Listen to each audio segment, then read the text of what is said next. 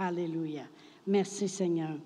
Eh bien, toute la semaine, j'avais à cœur de travailler mes enseignements sur la foi. Puis je me disais, là, il faut que je me serve d'un ordinateur pour rentrer tous mes enseignements sur la foi. Fait que là, j'ai ouvert un tiroir. J'ai, sorti 68 enseignements sur la foi. J'ai dit, on va commencer par ceux-là. OK. Puis là, le problème est celui-ci. C'est que je commence à écrire, j'en ai un nouveau. Là, j'écris un autre. Je fais juste marquer le titre J'aime la foi clang, clang, clang, clang, clang, clang, clang. Je suis rendu à raison 14. Je dis là, j'arrête, j'arrête, j'arrête, j'arrête. Je continuerai demain, je vais passer la journée. Je me lève de mon bureau, puis je marche quasiment comme ça. Parce que quand je m'assois à mon bureau, je peux, je peux rester là des fois quatre heures sans bouger, juste les mains. Puis... Mais, et puis, il y a quelqu'un qui m'a donné une parole cette semaine. a dit Je priais pour vous. Et puis, elle a dit J'avais dans mon cœur que vous allez. Euh, vous allez, vous allez faire, il y, a, quelque chose de grandiose devant vous et vous allez avoir besoin de la foi. Ah! j'ai dit, oh mon Dieu, quelle confirmation, hein? parce que j'ai dit, je suis là-dedans, et je n'ai pas le goût de lâcher du tout. Devinez ce que je vais parler ce matin. je veux parler de la foi. Amen. Je vais lire, puis je veux vous rester accrochés, parce qu'il y a des petits détails qui vont être dits qui sont très, très importants parce que le monde met des fois la foi sur un piédestal, puis pense que pour chasser des montagnes, euh, ça prend là, euh, une foi. Là. On va relaxer là-dessus un petit peu ce matin. Je vais lire dans Hébreu 11.1, et puis la parole de Dieu nous donne une définition de la foi, parce que ça, ça le dit carrément ici, qu'est-ce que c'est? Ça dit, Or, la foi est une ferme assurance des choses qu'on espère et une démonstration de celles qu'on ne voit pas. Bon. Fait que là, on, voit que euh, si tu marches dans la foi, il y a une chose que tu vas avoir, c'est une ferme assurance des choses que tu espères. après ça, la démonstration va se faire de qu'est-ce que tu voyais pas. OK? Comme je dis, restez accrochés parce qu'on va aller dans un texte de la parole de Dieu, on va regarder quelque chose. Parce qu'on se demande des fois, c'est quelle assurance? La foi, c'est une ferme assurance des choses que j'espère. C'est quoi ça, cette ferme assurance? Bien, dans Hébreu 11, 6, dans le même chapitre, ça dit Or, sans la foi, il est impossible de lui être agréable, car il faut que celui qui s'approche de Dieu croit que Dieu existe et qu'il est le rémunérateur de celui qui le cherche. OK? Alors, c'est quoi la ferme assurance des choses que tu espères? La ferme assurance que tu dois avoir, c'est que Dieu existe et que il est le rémunérateur de ceux qui le cherchent. OK? Restez sur la base, je continue. Autrement dit, dans une autre traduction, ça dit qu'il récompense ceux qui le cherchent. Une autre traduction, ça dit qu'il s'en fait assez pour répondre à tes besoins. La foi, c'est une ferme assurance que Dieu y existe. Il y en a des fois des gens qui vont dire, ben, en tout cas, si Dieu existe, ça ne paraît pas bien, bien. Ben, tu n'as pas la foi. Parce que la foi, c'est une ferme assurance des choses que tu espères. C'est quoi que tu espères? Tu espères que Dieu existe et que ça vaut la peine, qu'il est le rémunérateur de ceux qui le cherchent. Autrement dit, qu'il récompense, qu'il y a quelque chose qui se passe. Pour être dans la foi, il faut qu'à l'intérieur de toi, tu aies une ferme assurance de qui est Dieu, autrement dit. Les yeux ne voient. Les yeux, eux autres, ils vont voir euh, le manque, la défaite, le rejet, euh, la pauvreté, la maladie. Les yeux voient ces choses-là. Mais dans notre cœur, on espère des choses. Il me faut avoir une ferme assurance. OK? On va aller maintenant lire Luc 15, puis vous allez voir où je veux en venir ce matin avec ça. Luc 15, puis je vais lire l'histoire du verset 11 aller jusqu'à 23. Amen. C'est l'histoire de l'enfant prodigue et son frère. Mais on va parler de l'enfant prodigue, on ne parlera pas du frère tout de suite. Ça dit, il dit encore, un homme, ça c'est Jésus qui parle, puis donne cette histoire-là. Il dit, un homme avait deux fils.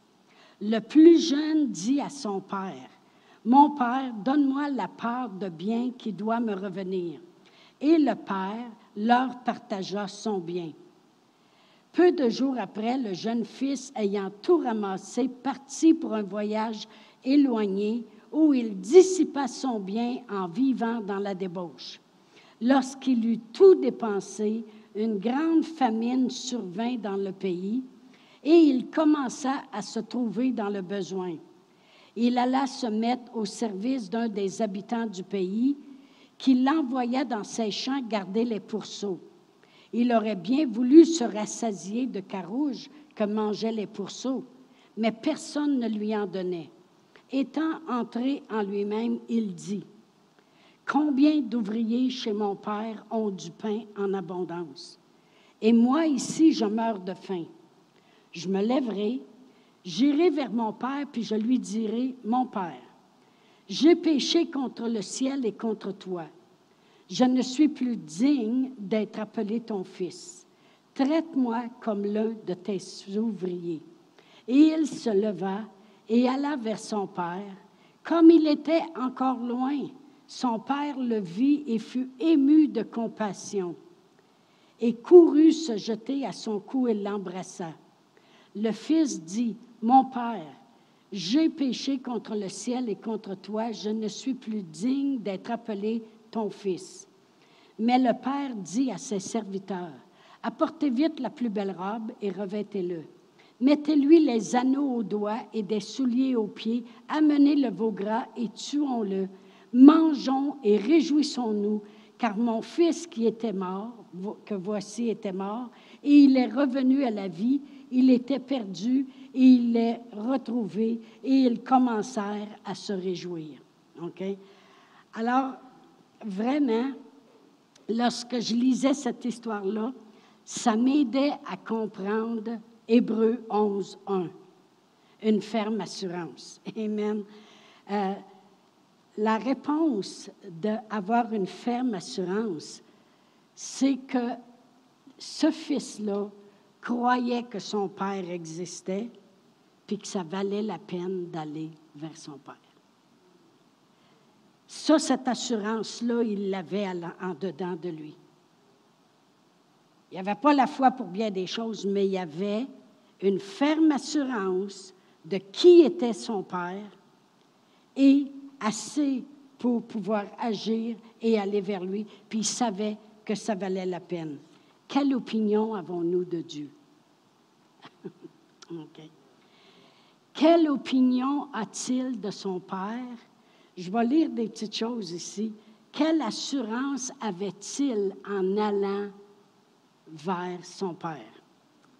J'ai marqué, je crois, que le Fils disait, parce que selon les Écritures, il disait, il va quand même m'accepter puis prendre soin de moi. Ça, c'est l'opinion. On, on parle de ferme assurance ce matin, OK? Il y avait la ferme assurance. Mon Père, il va m'accepter, puis il va prendre soin de moi. Pourquoi je le sais? À cause du verset 17 et 18.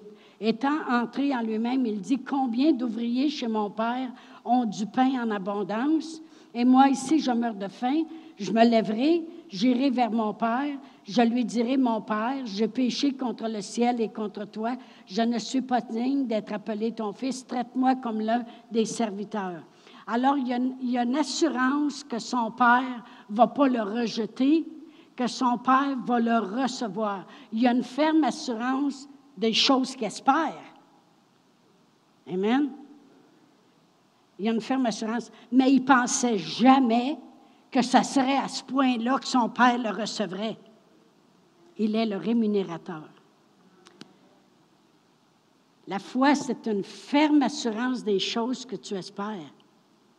La démonstration de celles que tu ne vois pas, ça c'est Dieu. Voyez-vous, il y a une ferme assurance. Je vais aller vers mon Père, puis je vais lui dire, j'ai péché. Puis je le sais que mon Père, il donne du, pain aux ouvriers. Bien, je le sais qu'il va m'en donner. Il y a une ferme assurance des choses qu'il espère. Mais il ne pensait jamais que ça serait à ce point-là. Il a juste osé croire que son Père le recevrait. Il s'attendait jamais que son père le verrait de loin, serait ému de compassion puis sauterait au cou. Je veux juste vous dire ce matin que la foi, c'est une ferme assurance des choses que tu espères. Tu espères que Dieu existe et que ça vaut la peine. C'est une ferme assurance des choses que tu espères. La démonstration de celles que tu ne vois pas, ça c'est Dieu puis il fait au-delà de tout ce que tu pourrais demander ou espérer. Il espérait que son père, il avait une ferme assurance que son père le recevrait. Il pensait jamais que son père courrait, lui sauterait au cou, puis rempli de compassion, puis le recevrait comme ça. Il a juste osé croire qu'il pourrait manger du pain. Il a dit, les ouvriers chez mon père, ont du pain. Son espérance, c'est de manger du pain. Devinez ce qu'il a mangé. Bien, si je descends au verset 23, euh, ça dit Amenez le veau gras, tuons-le, mangeons et réjouissons-nous. Qu'est-ce que je veux arriver à dire ce matin?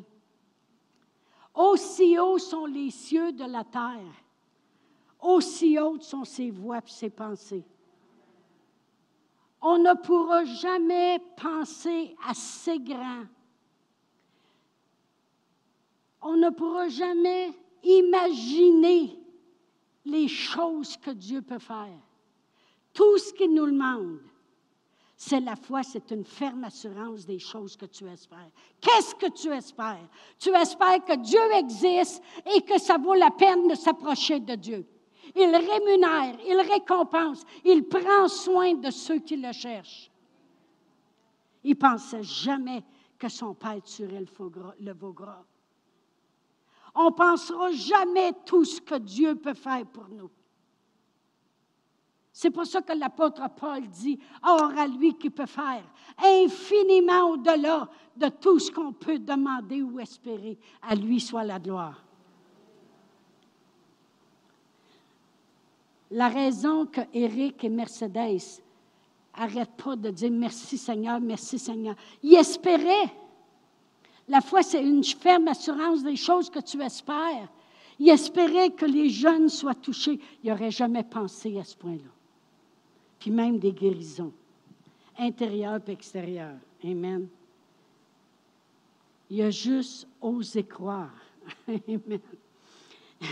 Des choses qu'il espérait qui arriverait quand il arriverait chez son père.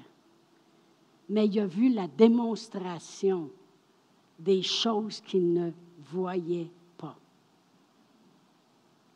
On ne les voit pas. Il ne voyait pas le veau gras. Il ne voyait pas son père rempli de compassion qui courait vers lui puis lui sautait au cou. Premièrement, imaginez un gars qui part bourré d'argent, un jeune fringant qui s'en va faire le party, mais qui revient bredouille, la barbe blonde, maigre parce qu'il a faim. Il mange même pas ce que les cochons mangent. Il pue. Il s'en vient. Il fallait que son père regarde à tous les jours pour voir s'il s'en viendrait pour le reconnaître. Et je sais qu'il va arriver. Pensez-vous que le père ne savait pas qu'est-ce qu'il ferait avec l'argent? Dieu va te donner des choses, il sait ce que tu vas faire avec. Mais il te donne pareil parce que c'est un bon Dieu. Il espère que tu vas faire des bonnes choses. La foi, c'est une ferme assurance des choses que tu espères. C'est quoi que tu espères en réalité? C'est que Dieu y existe. Puis Dieu y est vrai. Puis Dieu y est fidèle à sa parole. Puis Dieu ne ment pas. Puis Dieu est là. C'est ça que tu espères, que Dieu existe. Quand ça dit Dieu existe, que Dieu est vraiment Dieu et qu'il est le rémunérateur. Mais le rémunérateur, c'est qu'est-ce que tu ne vois pas. La foi, c'est une ferme assurance des choses que tu espères. Mais la démonstration de celles que tu ne vois pas, c'est toujours infiniment au-delà. Combien de vous avez cru pour quelque chose? Quand la chose s'est manifestée, c'était encore mieux que vous auriez pensé. Pourquoi? Parce que Dieu ne fera pas juste. Jésus est venu pour nous sauver, mais il nous a aussi guéris, puis il nous a pardonnés, puis il nous a lavés, il nous a sanctifiés, puis nous a rendus capables d'avoir part à l'héritage des saints dans la lumière. Il nous a délivrés de la puissance des ténèbres. Il nous a transportés dans le royaume de son Fils. Il faut jamais juste ça. Amen. J'ai marqué ici ma définition. La foi, c'est une ferme assurance des choses que tu espères, mais merci Seigneur, c'est la démonstration de celle, de celle que Dieu va faire, grande, énorme, extravagante, généreuse, chose que tu ne vois pas, mais que tu vas finir par le voir si tu gardes une ferme assurance des choses que tu espères. Amen. Quand on dit ayant les regards sur Jésus qui suscite la foi puis l'amène à la perfection, on continue de garder nos yeux sur Jésus. Tu gardes tes yeux sur la ferme espérance que tu as. Jésus a tout accompli. Dieu est amour. Dieu m'a tant aimé qu'il a envoyé son Fils. Puis il a tout accompli pour moi. Amen. Oh, merci Seigneur, gloire à Dieu. Alléluia. On va aller à Hébreu 10. Alléluia. Je vais lire le verset 22 et 23. Parce que le livre de Hébreu parle beaucoup avec le mot assurance. La parole de Dieu dit Approchons-nous donc avec un cœur sincère. C'est exactement ce qu'a fait l'enfant prodigue. Dans la plénitude de la foi, les cœurs purifiés d'une mauvaise conscience et le, le corps lavé d'une eau pure. Retenons fermement la profession de notre espérance, car celui qui fait la promesse est fidèle. Je vais lire maintenant dans la parole vivante les mêmes deux versets. Puis vous allez voir, après ça, je vais vous dire quel est le titre de l'enseignement. Si je lis dans la parole vivante, ça dit, Allons donc à lui d'un cœur droit et sincère, avec la joyeuse assurance que nous donne la foi. Wow! Avec la joyeuse assurance que nous donne la foi. Voyez-vous, la parole de Dieu vient d'entendre et entendre. Dans Romains 10, 17, ça dit Or, la foi vient d'entendre la parole de Dieu. Mais le mot entendre, est répétitif. Or, la foi vient d'entendre et entendre et entendre et entendre et entendre la parole de Dieu. OK? La foi vient. J'entends la parole de Dieu, puis Dieu, il envoie sa foi. Allons donc à lui d'un cœur droit et sincère, avec la joyeuse assurance que nous donne la foi. Voyez-vous, l'enfant prodigue, quand il s'est rappelé de son père, que son père existe, et que si son père est capable de prendre soin des ouvriers qui sont juste là à travailler, bien, il va voir que moi aussi, je suis un travaillant. Regarde, là, je suis en train de prendre soin des pourceaux. Moi aussi, je suis capable de travailler pour mon père, puis je sais qu'il va prendre soin de moi. Il y a une ferme, une joyeuse assurance que la foi lui donne. Le titre de l'enseignement, c'est celui-là. L'assurance que donne la foi. La foi vient d'entendre la parole de Dieu. Plus j'entends la parole de Dieu, plus la foi vient. Puis la, foi me donne la joyeuse assurance d'aller vers Dieu. OK? Je vais tout le lire. Allons donc à lui avec un cœur droit et sincère, avec la joyeuse assurance que nous donne la foi, sachant que nos cœurs ont été purifiés de tout ce qui pesait sur nos consciences. Voyez-vous, quand on dit que euh, qui, il a dit, je dirai à mon Père, j'ai péché. il est allé avec assurance, sachant que tout ce qui pesait sur sa conscience pouvait partir. Quand on arrive avec une ferme assurance devant Dieu, on devrait savoir que notre Seigneur Jésus-Christ a tout accompli. Il nous a lavé de son sang précieux, puis il a enlevé tout ce qui pesait sur nos consciences. Combien de vous êtes contents qu'on ne se promène pas avec une charge de 10 livres ses épaules, ou 100 livres ou 200? Amen. Tout, il nous a enlevé, purifié de tout ce qui pesait sur nos consciences, tout comme nos corps sont lavés lorsque nous avons baigné dans l'eau claire. Restons fermement attachés à l'espérance que nous avons reconnue comme vraie. Celui qui nous a fait les promesses est entièrement digne de confiance. Nous pouvons être sûrs qu'il tiendra sa parole. Amen. Amen. Une joyeuse assurance que me donne la foi. La foi vient, puis savez-vous ce qu'elle fait? Elle me donne une joyeuse assurance. Elle me donne l'assurance que Dieu existe. J'ai entendu la foi concernant des, des, messages sur la guérison. La foi vient, puis elle me donne une joyeuse assurance que Dieu peut me guérir. J'entends des enseignements, puis je lis dans la parole de Dieu à propos que Dieu prend soin de tous mes besoins, puis est ton bon berger. La foi vient, puis elle me donne une joyeuse assurance que Dieu va prendre soin de mes besoins. La foi, c'est une ferme assurance des choses que je peux espérer de Dieu. Puis après ça, la démonstration de qu'est-ce que je ne vois pas, c'est lui qui va le faire.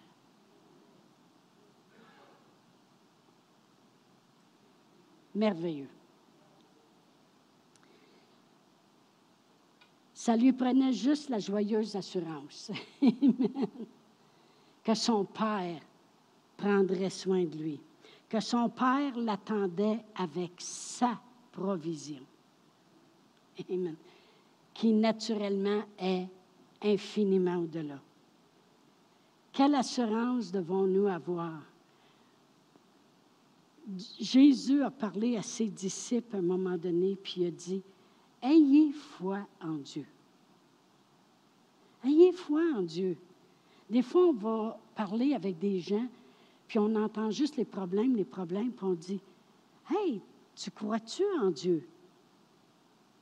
Sais-tu que Dieu existe? Hey, hey, tu n'es pas tout seul avec ça.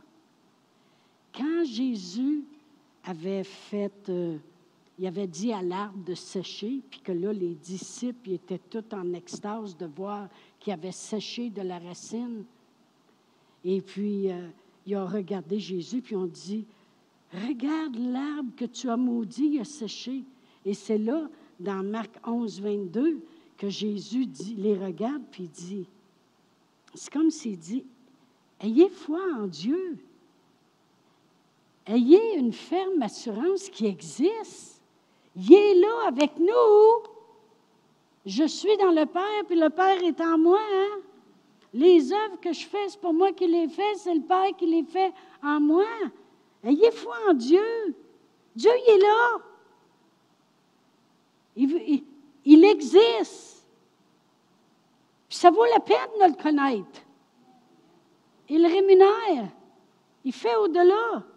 Il regarde en voulant dire, non, hey, on n'est pas tout seul ici, là. Ayez foi en Dieu. Amen. Oh, gloire à Dieu, merci Seigneur. On va lire Hébreu 4, 16. Je vous ai dit que Hébreu parle beaucoup d'assurance. La parole de Dieu dit Approchons-nous donc avec assurance du trône de la grâce, afin d'obtenir miséricorde et de trouver grâce pour être secourus dans tous nos besoins, dans nos besoins.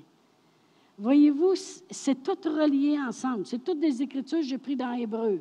Hébreu 10, Hébreu 11, Hébreu 4.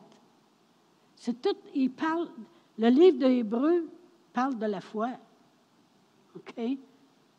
Puis la foi, c'est quoi? C'est une ferme assurance. Fait qu'il dit, approchez-vous donc avec assurance. De quelle assurance encore on parle ici? que Dieu existe. Il est là. L'apôtre Paul, il dit, si Dieu est pour nous, qui peut être contre nous? Dieu est là. On dirait que le monde, des fois, les écoutait parler, même surtout les chrétiens, on dirait qu'ils, ont oublié que Dieu existe. C'est comme si Dieu a envie de se lever de son trône, descendre un petit peu et dire Je suis là. Hello. Il dit Approchons-nous donc avec assurance. Assurance de quoi? que c'est un trône de grâce, que Dieu existe. Ce n'est pas juste Dieu parmi tant de dieux, c'est Dieu, le seul Dieu, Dieu Tout-Puissant. Il n'y a qu'un seul Dieu. Que Dieu existe puis est assis sur un trône de grâce. Fait qu'il dit approchez-vous avec assurance du trône de grâce. Quand ce, jeune homme-là est arrivé l'enfant prodigue à son père, cette histoire-là est parallèle. Jésus veut lui faire comprendre quelque chose à propos de Dieu le Père, en parlant d'un Père naturel qui a distribué ses biens. Premièrement, c'est juste le jeune homme qui a demandé l'argent. Mais avez-vous vu comment le Père les a distribués à tous les deux? Il y avait deux fils, tu donnes à un, tu donnes à l'autre. Moi, j'ai toujours fait ça avec mes enfants. S'il y en a un qui avait besoin de quelque chose, qui arrivait à un temps dans la vie ou qui ont besoin d'un support financier pour quelque chose, je donne à un, je donne à l'autre. Amen. Si on les aide à s'acheter une maison, on donne 50 000 à un, on donne 50 000 à l'autre. Égal. Vous ferez ce que vous avez à faire avec, euh, avec votre argent. Point final. Tu donnes à un, tu donnes à l'autre. Alors, Dieu, par cette histoire, euh, Jésus, par cette histoire, veut démontrer quel genre de père nous avons. OK? Puis donne l'exemple de ce fils-là qui a demandé. Puis Dieu sait. Il donne, il fait pleuvoir sur le bon puis le méchant. Il sait que il donne à tous également la guérison. Il y en a qui vont la prendre, il y en a qui ne la prendront pas. Naturellement, son frère, lui, n'a pas l'air à l'avoir pris sa part. Il pense qu'il faut travailler pour avoir les choses. C'est un don gratuit. C'est un don de Dieu. Le salut, c'est un don de Dieu qui s'obtient par la grâce. À qui leur donne à tous les deux. Dieu y est prêt à nous donner à tous également. Dieu ne fait pas de favoritisme. Il y en a qui ne savent pas quoi faire avec. Dieu prospère le monde. La prospérité est là pour les gens. Il y en a qui ne prennent que pour eux, il y en a qui donnent généreusement, puis il y en a qui font les deux, moi et puis les autres. Mais Dieu donne. Il dit, approchons-nous avec assurance. Quelle assurance que Dieu existe? Je veux vraiment ce matin que vous vous concentrez là-dessus. Et vous allez voir la démonstration des choses qu'on ne voit pas. On voit la maladie, mais Dieu existe. Dieu est là. Je sais que j'en parle souvent, mais c'est une victoire que j'ai gagnée et que les gens ont su prier pour moi après. Même des fois, je me réveille tôt le matin, puis je repense encore euh, à quand j'ai passé au travers du COVID, puis tout ça. Parce que lorsque j'ai entendu Jenny Roberts, qu'elle n'a pas voulu avoir le, être intubée parce qu'elle savait qu'il y en avait juste deux machines, puis que si un autre arriverait à cause de l'âge qu'elle a, il l'enlèverait, puis là, c'est sûr qu'elle mourrait parce que son corps s'habituerait à avoir le, tube à l'intérieur. Fait qu'elle a dit non, il va, faut que je résiste avec l'aide de Dieu. Moi, j'étais partie déjà, fait que c'est pas. Ils me l'ont pas offert, là. Je me souviens que j'ai rentré dans l'ascenseur parce qu'il criait, tenait la porte ouverte, puis il courait dans le passage, là, avec moi dans le lit. Mais je me souviens plus de rien. Fait qu'ils ont fait ce qu'ils avaient à faire. Mais après ça, j'ai pensé à ça, j'ai dit, j'ai été béni qu'ils ne décident pas de l'enlever. Parce qu'il y a été un moment donné où ce que où, où il pensait vraiment que ça s'en allait en dégringolant. Il l'avait dit à Martine qui n'arrêtait pas d'appeler à l'hôpital parce qu'il y a un médecin dans leur équipe à eux. Et puis le médecin disait Pose cette question-là, pose cette question-là, mais t'appelle. Puis là, quand à poser les questions, elle sait que les médecins ici ont dit Est-ce que vous travaillez dans le niveau médical? Elle a dit Non, mais je connais quelqu'un, Et puis, elle talonnait tellement qu'il devait dire On est tous bien de la laisser brancher. Mais il lui avait dit à un moment donné c'est, Ça va toujours en diminuant, là. Puis le cœur, il bat plus fort, puis les reins, ils ne fonctionnent plus, puis. Si ça ne vire pas de bord, il aurait pu décider. Je pensais à ça justement cette nuit. J'étais réveillée. Puis je disais, s'il aurait décidé, là, un, qui arrive, puis il dit, bon, on va le loter, on, on va débrancher.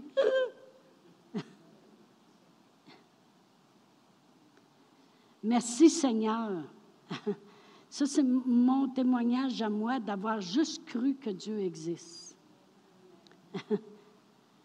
J'avais entendu à un moment donné un témoignage d'une femme qui avait fait un problème de cœur, puis euh, il disait qu'elle faisait une crise de cœur, puis elle dit, moi, j'arrêtais pas de répéter que c'était la gloire de Dieu qu'on voyait, puis c'est rien que ça qui me revenait. Qu'est-ce que cette madame-là, avait dit? Fait que moi, c'est ça que j'ai répété tout le temps. Seigneur, c'est pas le COVID qu'on voit en moi, mais c'est ta gloire qu'on voit. Qu'est-ce que je faisais vraiment?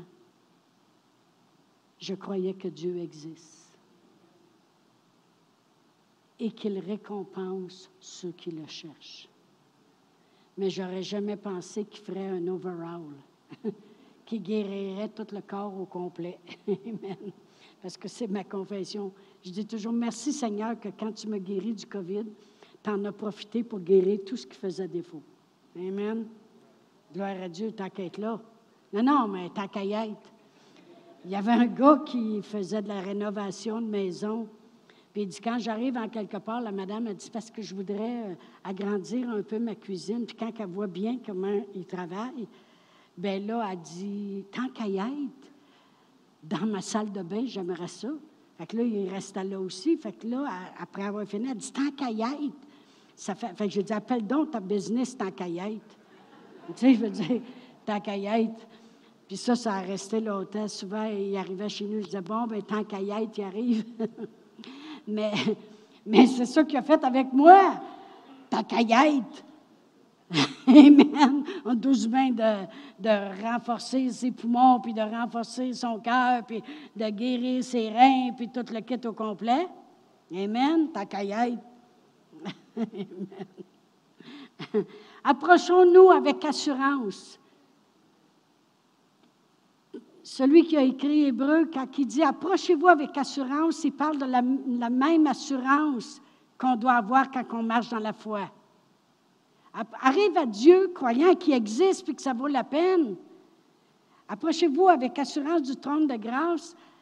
Tu t'attends à quelque chose afin d'obtenir miséricorde, puis de trouver grâce, puis être secouru dans tes besoins, les choses que tu ne vois pas mais que Dieu va faire infiniment au-delà. Amen. Jésus a dit, si méchant comme vous l'êtes, vous savez donner des bonnes choses à vos enfants. Combien plus, à plus forte raison, votre Père dans le ciel ne vous donnera-t-il pas ce que vous avez besoin? Des fois, c'est ça que je dis à mes filles. Je dis, hey, c'est rien ça, qu'est-ce que je vous donne? C'est méchante comme je le suis, parce que si je n'aurais pas Jésus dans ma vie, c'est lui qui est bon au travers de moi. J'ai dit, si méchante comme je suis, je sais vous donner des bonnes choses. Combien plus? Je répète souvent, combien plus Dieu, il va vous donner ce que vous demandez? Amen. Mais je voudrais finaliser puis vous laisser avec une pensée bien spéciale. On sait que le Fils a dû avoir une ferme assurance d'être bien reçu. Une ferme assurance que son Père ne le rejetterait pas, puis une ferme assurance que son Père le traiterait sûrement au moins comme un des ouvriers, puis donnerait du pain. On sait, mais c'est ça qui l'a motivé à agir. Mais comment le Père a-t-il été capable de lui donner au-delà de qu'est-ce que sa ferme assurance, qu'est-ce que le Père a dû faire, lui?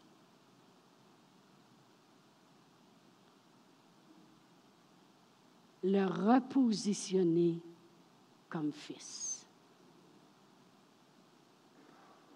Lui arrive pensant d'être un ouvrier, puis de manger du pain, puis de travailler comme les ouvriers parce qu'ils ne méritent pas. On ne mérite rien de ce que Dieu a fait pour nous. On ne le mérite pas. Oui, mais vous autres, vous travaillez pour le Seigneur. On ne le mérite pas. C'est Dieu en moi qui fait les choses. C'est sa grâce qui me rend capable, puis il a voulu donner des habiletés en moi. C'est Dieu. On ne mérite rien. Il y avait une ferme assurance. Mais pour que le Père puisse lui donner au-delà, il fallait qu'il le repositionne comme fils. Vous méditerez là-dessus cette semaine. Qu'est-ce que, qu'est-ce que notre Seigneur Jésus-Christ a fait? Il nous a positionnés comme enfants de Dieu. Voyez quel amour le Père nous a témoigné pour que nous soyons appelés enfants de Dieu, pour que nous soyons appelés enfants de Dieu. Ça, c'est une femme de 71 ans qui chante ça. Ce n'est pas un jeune de 15 ans. Voyez comment le Père nous a aimés. Le père l'a aimé, cet enfant-là. Il a dit non, non, non. Pour que tu puisses avoir la bénédiction, les choses que tu ne voyais pas. Toi, tu te voyais manger du pain. Mais il a dit non. On va juste aller lire le verset 23. Non, le verset 22. Mais le Père dit à ses serviteurs, apportez vite la plus belle robe et revêtez-le. Mettez-lui un anneau au doigt, puis des souliers aux pieds. Les serviteurs, il n'y avait pas de souliers. Mais il dit, toi, tu n'es pas un serviteur. Puis l'anneau, c'est l'anneau familial. Non, non, non, non. Au-delà, au-delà puis amenez le gras, puis tuons-le, puis mangeons, puis réjouissons-nous. Car mon fils, que voici, était mort, puis est revenu à la vie, était perdu, puis l'est retrouvé. Sachez une chose, pourquoi on aurait droit à toutes les choses qu'on ne voit pas, la démonstration des choses qu'on ne voit pas dans nos vies? Parce qu'on est des enfants de Dieu parce qu'on a été positionné comme enfant de Dieu. On n'est pas quiconque. On est quiconque juste au moment où quiconque croit. Après ça, tu deviens un enfant de Dieu. C'est la raison que le Père a été capable. S'il l'aurait laissé en ouvrier, il n'y aurait, pas eu la bague au doigt, le veau gras, toutes ces choses-là. Il nous a repositionnés comme nous avons été créés, des enfants de Dieu. Amen. On va se lever debout. Il y a beaucoup de choses à méditer sur ce qui a été dit ce matin. C'est pour ça qu'il dit, si vous avez de la foi comme un grain de sénévé, vous allez pouvoir transporter des montagnes. Qu'est-ce qui s'attend en réalité?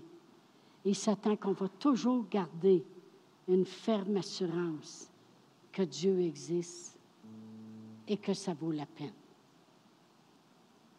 Qui nous bénit et nous prospère et nous pardonne et nous guérit.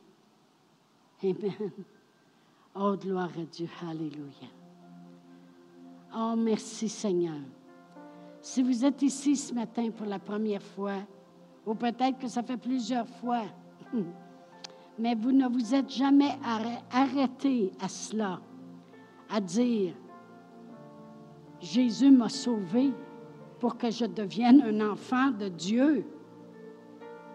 Vous savez, Jésus a parlé à un groupe à un moment donné, puis il dit, vous avez pour père le diable à cette gang-là. Pas le fun, ça?